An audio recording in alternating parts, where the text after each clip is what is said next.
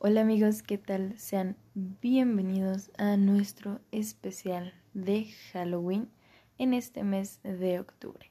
No olviden que durante todos los días les vamos a estar subiendo algunas historias, recopilaciones de historias de terror o paranormales que hemos sufrido mis amigos, su servidora y la ciudad donde radico. Espero y este mes estos podcasts les parezcan bastante interesantes y también no olviden que si alguno de ustedes quisiera participar en estos podcasts contándome una de sus historias, por favor mándenme mensaje a través de mi DM de Instagram para ponernos en contacto y que pueda aparecer su historia aquí. Les saludo con mucho entusiasmo y vamos a empezar con la primera historia de hoy. Bueno, vamos a retomarnos cuando yo tenía unos seis años. Yo justamente fui a uno de estos conventos para monjas debido a que gran parte de la familia de mi madre pertenecía a la familia católica. Muchas de ellas eran monjas y algunos otros eran obispos o sacerdotes. Era muy común en mi casa ir a visitar a mis tías que pertenecían a la comunidad de las monjas. Y justamente ese día me tocó ir a mí. Vamos a situarnos en una casa del estilo colonial sin ningún tipo de mejoramiento. Era una casa antigua, las puertas eran antiguas y realmente durante la noche el viento pasaba por debajo de las puertas y generaba un ligero susurro, un ligero silbido. No era lo suficiente para asustarte, pero realmente si era la primera vez que te quedabas en ese convento, sí te sacaba de onda un poquito. Entrabas al convento y lo primero que te topabas era un altar. Un altar que casi siempre tenía a la Virgen María o al Sagrado Corazón de Jesús. Sin embargo, había días en donde el altar no estaba y donde curiosamente era cuando sucedían cosas un poco más extrañas, un poco más raras.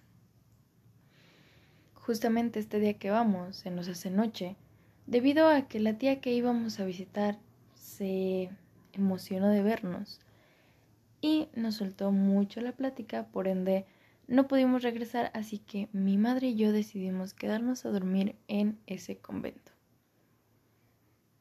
nos dan una habitación que justamente era la última habitación de ese pasillo que daba hacia el jardín. En este jardín contaban con un árbol de naranja en medio y a los alrededores tenían pequeños arbustos que protegían a las demás flores como las rosas o como algunas plantillas medicinales que tenían. Lo más extraño de esto es que ese árbol de naranja, sus frutos eran muy ácidos. No digo que sea algo raro, porque realmente en casa de mi abuela paterna también sucedía esto, pero nadie consumía esas naranjas. ¿Por qué? Nadie lo sabe. Dato curioso de la historia. El asunto es que llega la noche y para los que nunca han entrado a un convento, por así decirlo, a una...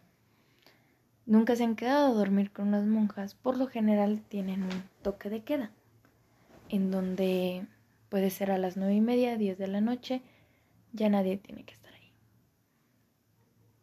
Yo realmente solo conocía a dos monjas, que una era la superiora y la otra era la compañera de mi tía a la que fuimos a visitar ese día. Llega la noche, cenamos junto con mi madre y decidimos irnos a dormir. En el transcurso de la noche, a mí me dan ganas de ir al baño. Intento despertar a mi madre, le pregunto dónde está el baño, porque en las habitaciones no contaban con un baño.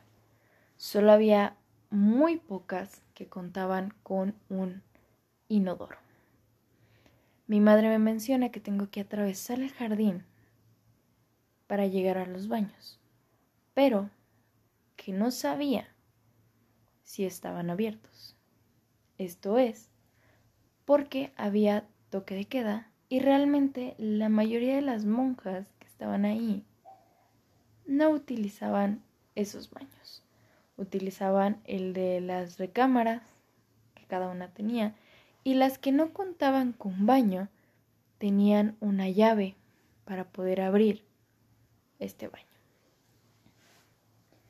Le pregunto a mamá que si me acompaña al baño. Ella obviamente estaba cansada y me dijo que no, que fuera. Así que decidí salir. Salgo y me encuentro con la majestuosa mirada, la majestuosa vista de una luna llena,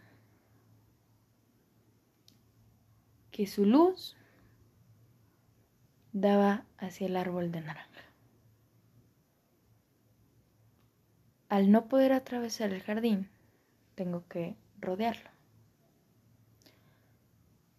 Cuando voy pasando justo enfrente de ese árbol de naranja, escucho a alguien rezando, a lo cual volteo porque según yo ya nadie estaba despierta. Y justo enfrente, les estoy hablando de que eran como unos 5 o 6 metros, estaba una pequeña biblioteca. Y veo entrar a una monja con una vela. Yo continúo mi camino, porque mi idea era ir al baño, no ver a la monja. Para mi suerte o desgracia, el baño estaba abierto. Entro y a los pocos minutos escucho que alguien también entra al baño. Pensé que era la monja que había visto. Pero en vez de eso, empiezo a escuchar a una niña. Una niña que lo único que hacía o decía era rezar.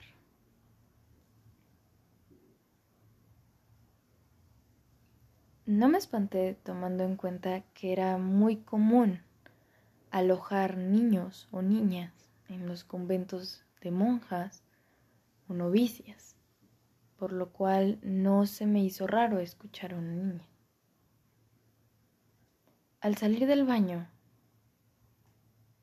vi que la puerta de al lado de mi baño no estaba cerrada,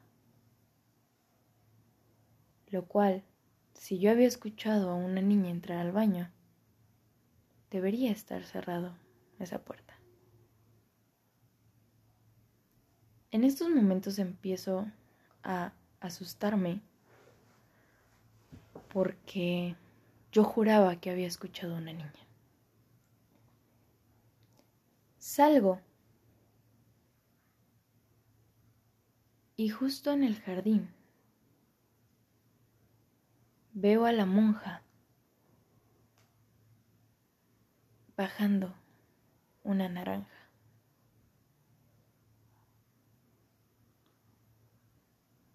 No me moví, simplemente me quedé observándola. Debido a que ella contaba con un velo en la cara.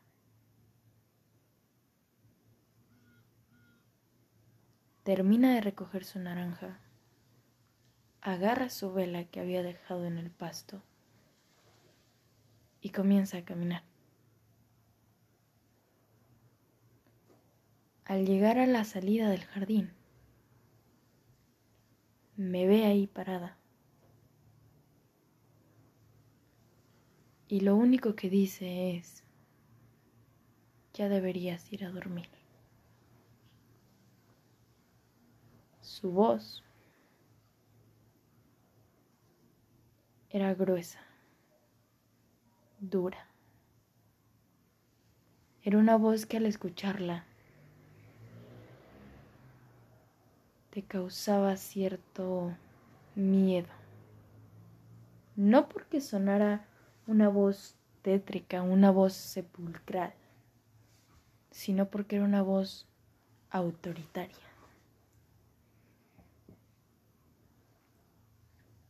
Decido ir a mi cuarto.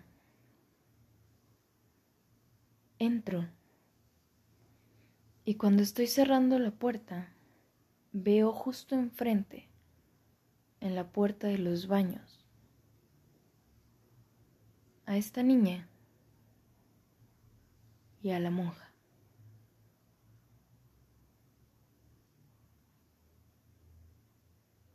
Me quedé observándolos no sé cuánto tiempo.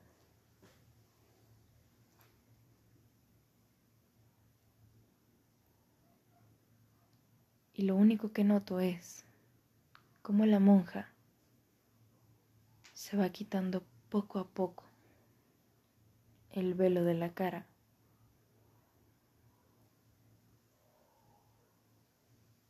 Y nunca le vi el rostro.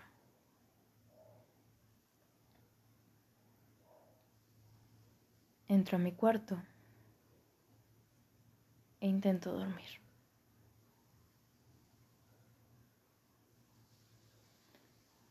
A la mañana siguiente decido platicarle a mi madre sobre esta historia y a la superiora. Y es ella quien me dice que en las noches de luna llena se puede ver a una monja que baja las naranjas del árbol y las entrega a la niña que murió en sus brazos. Justamente me platica que después de perder esa niña, aquella monja nunca volvió a ser la misma. Se había encariñado tanto con aquella pequeña que verla morir en sus brazos le causó también la muerte a ella.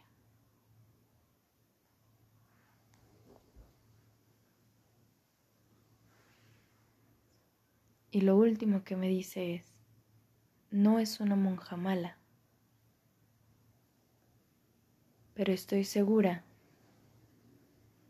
de que su alma aún no descansa.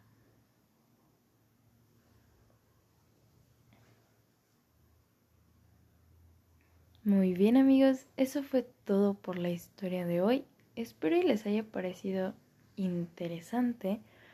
Si alguno de ustedes ha tenido alguna experiencia paranormal, me encantaría que me la platicaran, que me la contaran para saber un poquito más de estos temas.